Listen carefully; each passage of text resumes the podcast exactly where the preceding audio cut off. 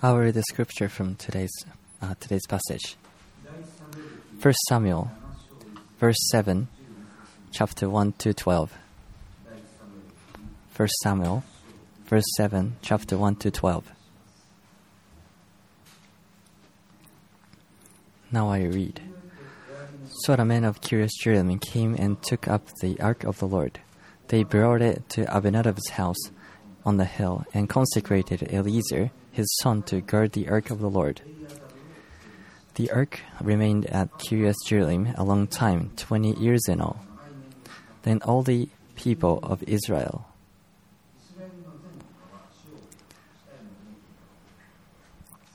And Samuel said to the whole host of Israel, If you are re- returning to the Lord with all your hearts, then rid yourselves of the foreign gods and the Ashtoreth of Commit yourselves to the Lord and serve him only, and he will deliver you out of the hands of Philistines. So the Israelites put away their Baal, Ashtoreth, and served the Lord only. He went there, there to register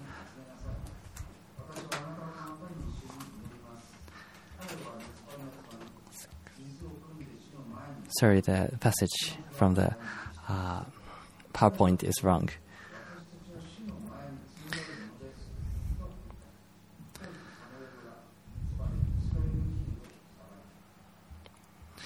Uh, when the Philistines uh, heard that Israel had assembled a Mizpah, the rulers of the Philistine came up to attack them. When Israelites heard of it, they were afraid because of the Philistines. They said to Samuel, Do not stop crying out to the Lord our God for us, that he may rescue us from the hand of the Philistines.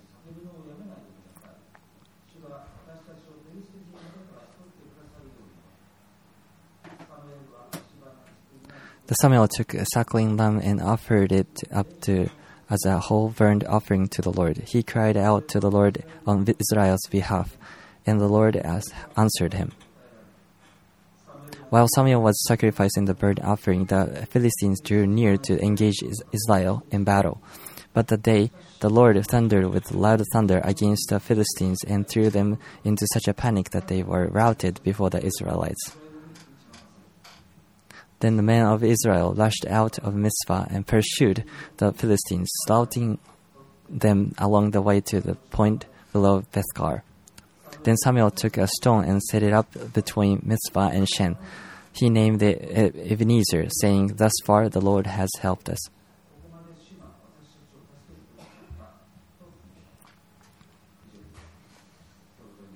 And now I'll pray. Dear Heavenly Father,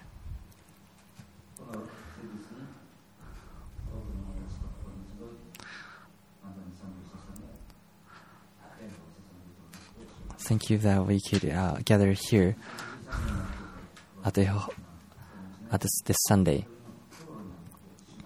Uh, in, the, in 2023, you blessed us, each of us, and you led, you led us through this year. Uh, things we heard from the news are, are not often very good things. But praising you and then, then listening to your word, uh, you've blessed us so much this year. And thank you that we could experience that today, this year.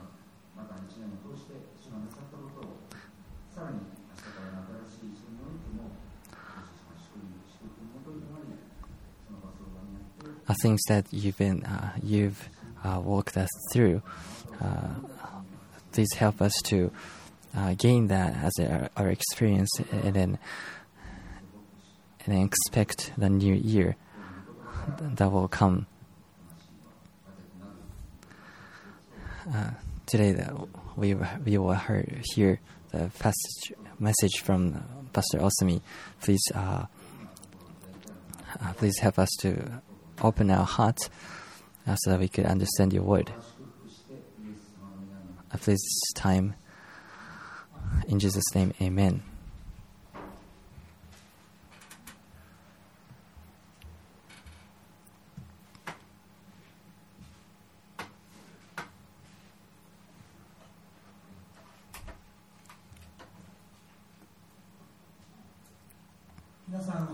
Good morning, everyone. You, you, you must be busy uh, at the end of the year. We celebrated uh, Christmas last last week, and tomorrow we will have a New Year's Day. A person passing by the church was surprised to see that, that they were celebrating Christmas. He said, "Oh, do you have Christmas church these days?" Yes, we we celebrate Christmas because Christmas is a monopoly of the church. Uh, in some churches, uh, there are services on New Year's Day. It's called Hatsumode service. Well, in that case, that person might ask, "Well, do you have Hatsumode at church these days?" And we have no answer to that. But we will have a New Year's Day service uh, tomorrow, so please come. At a funeral, Pastor Anjiki often quotes a poetry uh, which is said to be the song of Ikkyu Zen Master. Kadomatsu is a milestone on journey toward death. It should be celebrated and it should be not.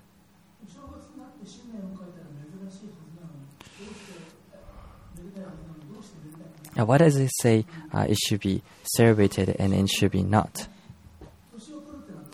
Uh, that's because the fact that we have entered a new year means that we are become uh, one year older and we're one step closer to death. Therefore, it should be celebrated. Uh, it should be not. However, uh, of course, uh, for Christians, it's a year closer to meet Jesus, and we're a year closer to reuniting with the beloved family who have entered, uh, returned uh, to heaven already. So for us, it should be celebrated. So, by the way, what is a milestone? And in Edo period, the shogunate piled up, uh, made a lot of uh, highways, uh, and he they piled up uh, for every mile of the piled up soil for every mile of the five highways and planted pine tree and oak tree there. So they became the uh, resting place for the travelers. Uh, is there a picture? Uh, this is the picture of the uh, milestone in Ishinada Nikko Highway. Uh, there's a stone monument and expeditionally sign like this. So it became the it created shade and then resting place for the uh, travelers. I think I think Mr. Ikkyu compared this uh, kadomatsu standing every year to such a pine tree, and should, enchanted should be celebrated, and it should be not. And I think uh, this is a commem- commemoration of the fact that uh, it was once used by many people as a milestone. And I think it contains that thought of uh, those who try to pass it down to the future generations. Today's passage also tells us that Samuel placed, placed a stone between Mizpah and Shen and called it Ebenezer.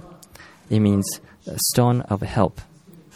And after naming that, Samuel said, Thus far the Lord has helped us. Why did Samuel uh, put the stone there? Was it the victory mo- monument for the battle of Israel against the invading Philistines?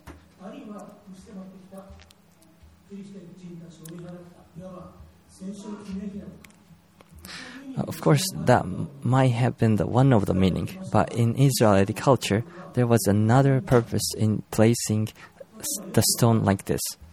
For example, the Israel led by Joshua crossed over river from the east side of the Jordan River and invaded the land of Canaan. When all the people had crossed over the river, the Lord commanded them to choose 12 people to pick up 12 stones from the river. So, so they did this. It's not this stone like uh, very small ones. The stone was like this. The big, it was a big stones. This is a even a stone of Ebenezer. So they brought the stone from the river and then piled up the stone by the camp. Every, even when they uh, leave this, leave the place, the stone remains there. So the stone was not their purpose, uh, their own. So Joshua said to the people, It is to serve a sign among you. In the future, when you children ask you, What do these stones mean? Tell them that flows of the Jordan was cut off before the ark of the covenant of the Lord. When it crossed the Jordan, the water of the Jordan were cut off. These stones are to be memorial to the people of Israel forever. In other words, the stone was for their descendants in the future. And when they when their children asked the question, the parents proudly told them, This is the place where the Lord did the miracles. They will the parents will explain the meaning of this rock. There was a miracle that happened at this place. So glorify Him every time you see this. They, the parents could teach children like this. The teaching method is called, this teaching method is called etiology. Etiology is a story that tries to explain a phenomenon by tracing back to its cause. Let's look, take an example from the Bible. Uh, when we look at the serpent uh, and we ask, why does serpent crawl on the ground? We answer the question by saying, uh, it is because God commanded the serpent to crawl on the ground because it tempted human to sin.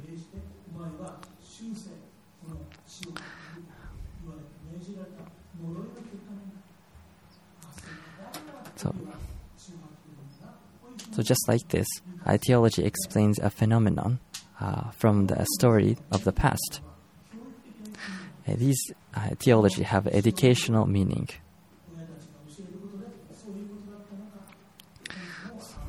So the parents would explain uh, what the stone means, and then pe- children will get the meaning.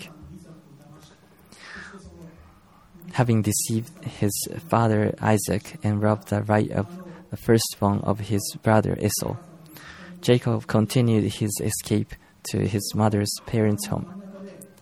On the way, he camps in the wilderness. He used uh, stone as a pillow. Why did he use uh, stone as a pillow? I don't know. It should be hard. you might uh, you have you might have stiff neck after you sleep. Then angel appeared to him in his dream, going up down the ladder. Jacob was terrified and said, Surely the Lord is in this place, and I was not aware of it. And he said, How awesome is this place! This is none other than the house of God. This is the gate of heaven. And he set it up the stone that he had used as a pillow to build a stone pillar and anointed the pillow. The place was originally called uh, Luz, but he named it that place Bethel, the house of God.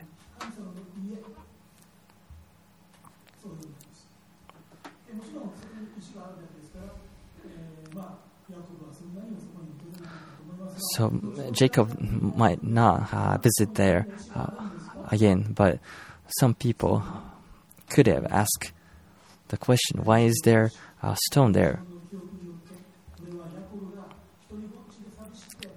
It became the it became the name of the place later time in later time in the stone pillar, and the name of the place made future generation think that what happened to Jacob, and they were convinced that God would be with them, just like He was for Jacob.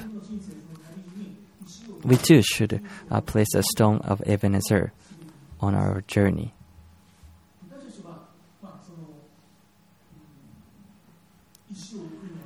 Uh, why do we? Uh, why would be the reason? What would be the reason why we should put stones? For first, it's for our own good. Samuel placed the stone and named it Ebenezer, and he said, "Thus far, the Lord has helped us." After that, every time the people of Israel saw that stone, every time they thought of its name, they thanked God, saying, "God has helped us." and guided us so far.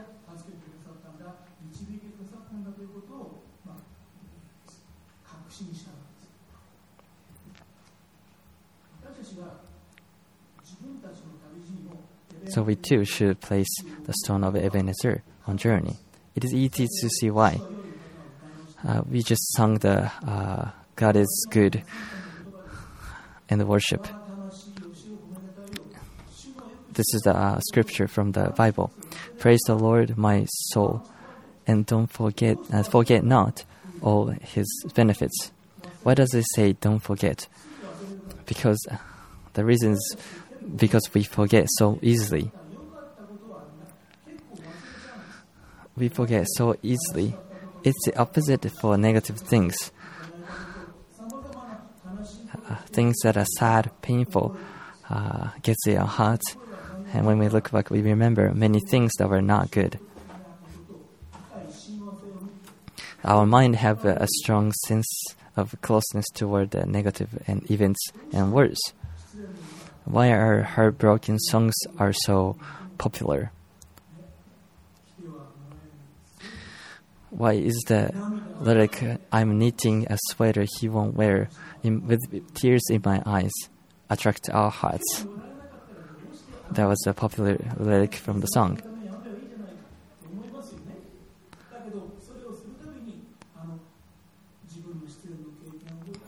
So every time, uh, this lyric implies that every time uh, people knit the sweater, they could uh, merge into the sadness and get the sense of closeness to the negative feeling.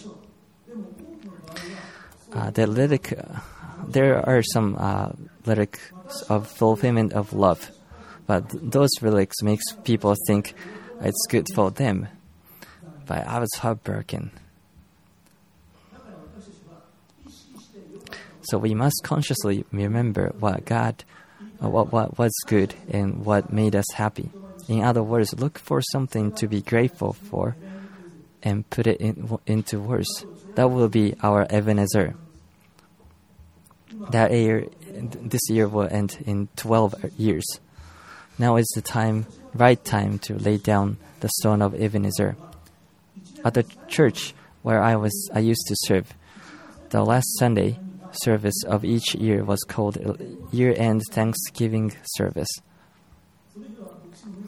and there was no uh, sermon at that time. Everyone has to testify to their to to each other gratitude for that year. So it was a it was a homework from the uh, from the church. They need to uh, come up with something that they're thankful for that year. Sometimes it's hard for uh, people to come up uh, something to be grateful for, but we dare to look for it. Strangely enough, when I com- when we confess what we have finally found, joy well up in our heart. Also, uh, when I when we listen to the others testify about their gratitude, strangely, we felt like uh, those testi- testimonies are our own.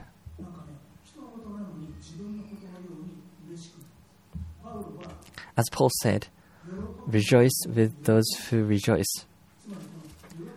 So when we share our joy with each other, it becomes a start of a father joy.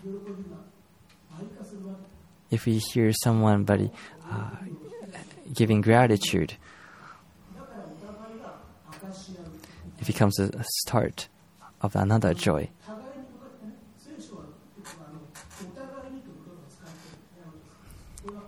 Bible often uses each other, the word each other. So when we worship God, not just looking at God, but looking at each other, and then giving uh, God praise. That will gives us that will uh, gives us the joy in our hearts. The more milestone and the more place, uh, the more milestones are there, the more place for us to get back. And every time we think back to them, we could uh, think to ourselves that God would help us in this in those situations, and we give thanks to God. Uh, there's uh, one tree uh, in Nasu, Tochigi Prefecture. It's a famous uh, tree. Uh, one poetry read a poem under that tree.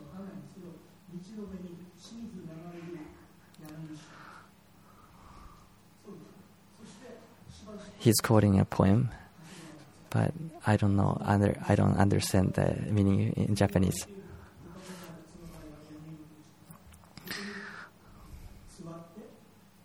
Uh, so the meaning of the uh, poetry is that that tree uh, gives the poet poet poet's uh, strength to move on to, to the goal of his trip. So just as traveler once again relieved fatigue in the shade of the milestone and resume their journey, we also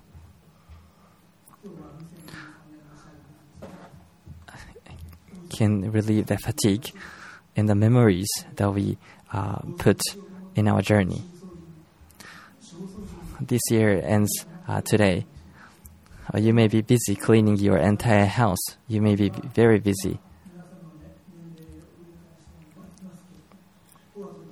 Uh, you may want to watch Kohaku Utagassen, Japanese popular TV shows, on New Year's Eve, or do something fun. But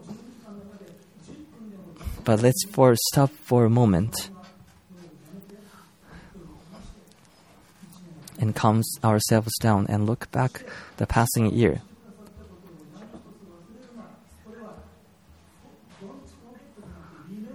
And remember remember things that God what God has done for us this year.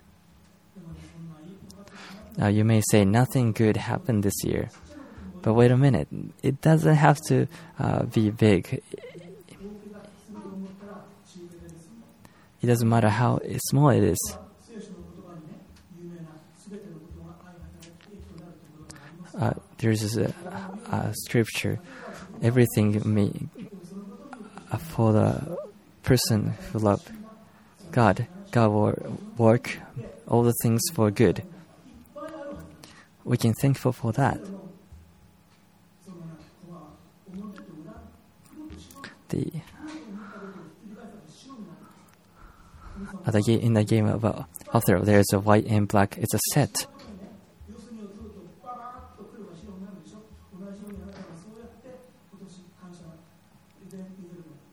And if you get the corner of the also, you will get the you will get all the uh, white to the black or black to the white uh, at once. So if you put the stone or if you put the uh, thankful things uh, at the end of the year, all the memories will turn into good things.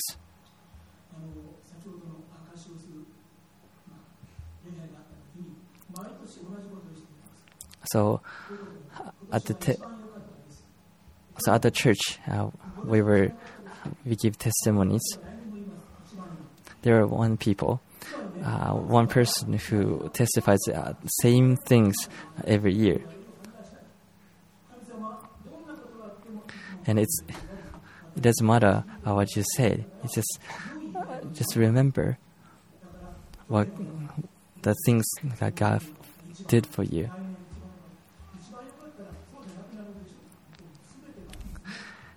And the person says, "This year was the best. This year the best." Each year, he says, "He says this year's this year was the best." For the journey of us and God, each year should be the best. The word, the word grateful in Greece, Eucharisteo, originally means to express gratitude and has nothing to do with emotions. There are very few people who would uh, be thankful for everyday meal with tears in their eyes.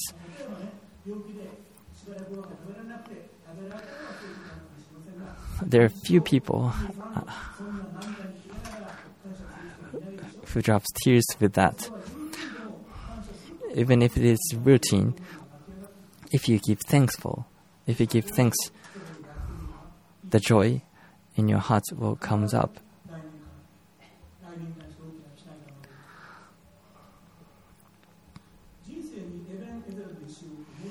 So the one more reason why you should put the stone of Ebenezer on your journey of life is because it is for you, for your children, and for descendants.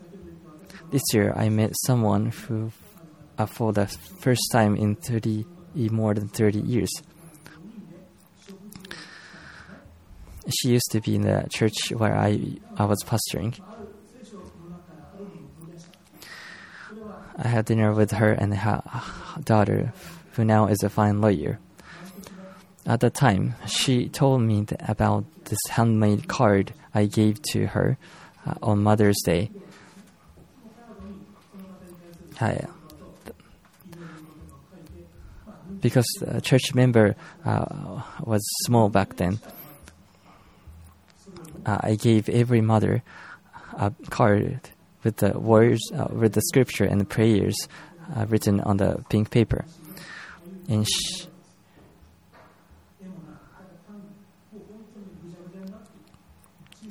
so she had held that card in her Bible for nearly 40 years. She believed uh, in the words of God and the word of prayer that I wrote there, and continued to pray for the salvation and spiritual growth of her child. Uh, it was touched. Uh, I was touched because of the fact that the daughter was sitting there at the same table with us. I thought God would certainly respond to those who use such a small piece of paper as the start po- starting point of their prayers. Ayako Miura went to Sunday school when she was in the third grade of the elementary school. After that, she left the church and became a nihilistic person after the war. So she she denied Christianity after the war. She hated Christianity, but also uh, missed it deep down.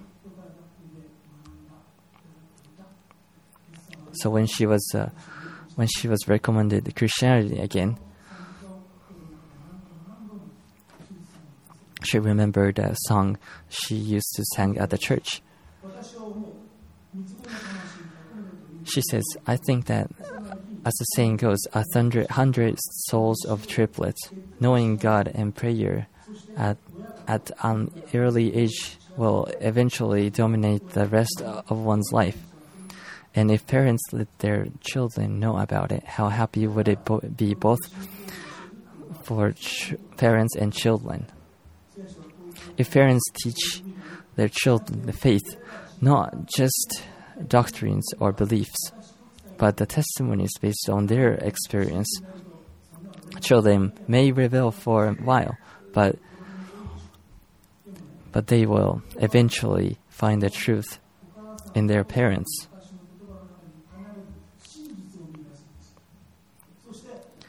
they definitely feel something that they should inherit.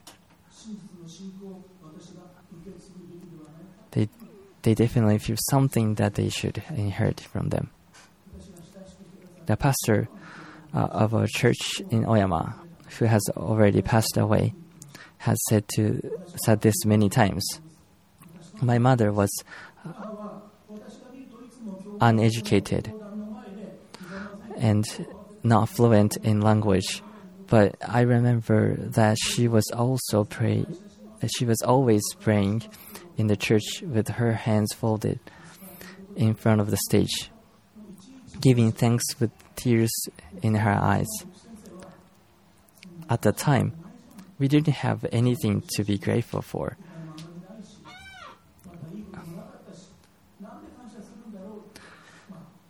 We weren't rich. The house was small, but the image, the uh, image of her praying, burned into my eyes, and it led me to faith and to the path to be a pastor.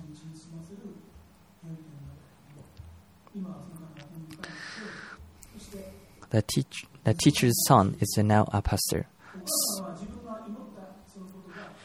The mother probably didn't think that she had placed that milestone there, but it was certainly the stone of Ebenezer.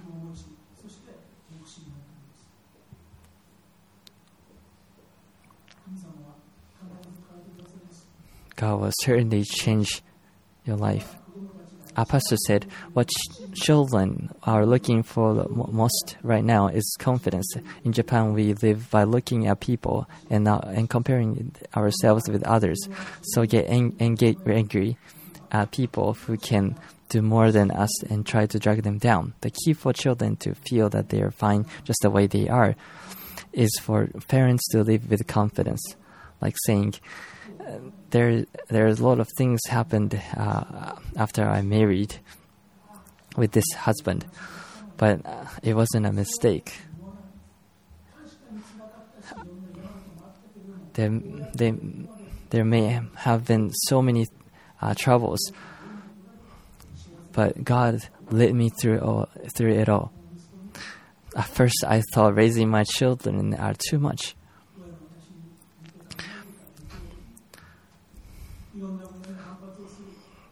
the children may rebel uh, in the in some time, but they are fine right now. They turned out fine right now. It's all because of God. This way of thinking and thanking changes you and your family and your children,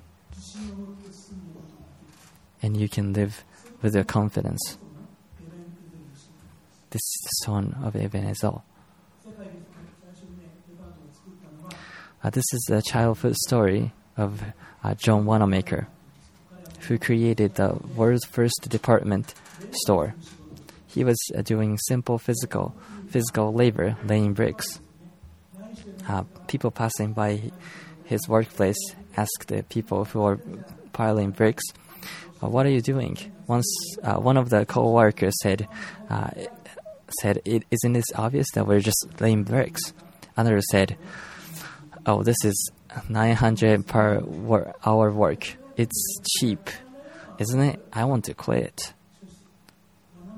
But Wanamaker said, "This is um, an amazing work. We're building the best cathedral in the world here, and I'm becoming a part of it. How amazing this is!" In this way, those who are uh, confident and grateful for what they are doing now, who lives their lives with expectation for the future, will become like him.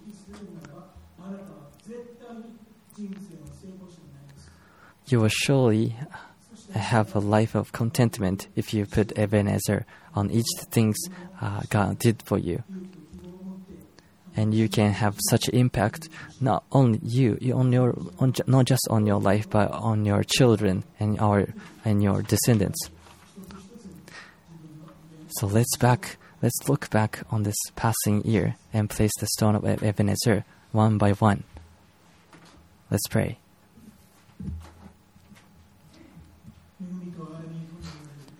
Uh, dear God, dear Heavenly Father, for our riches in mercy,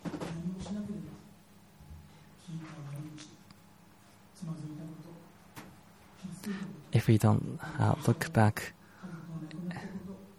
and consciously remembering things uh, that are good,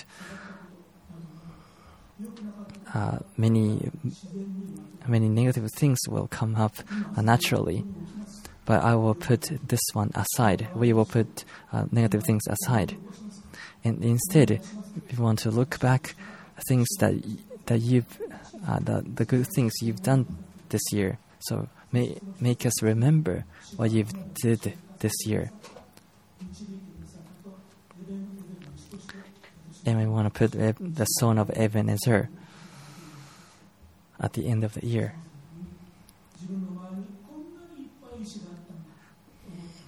They make us realize uh, that there are so many stones that we could put, and we can uh, end uh, the stone.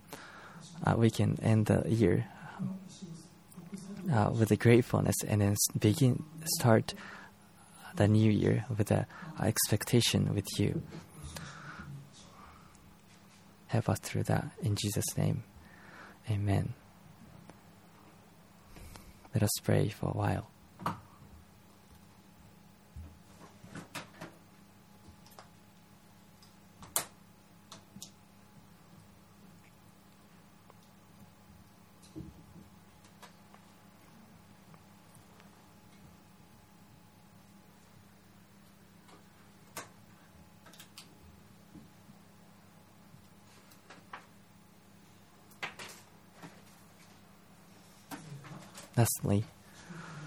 I pray, I will pray the blessing on you. The grace of Jesus Christ, the love of Father, the intimate fellowship of Holy Spirit will be poured out abundantly when we uh, look back this year. Amen.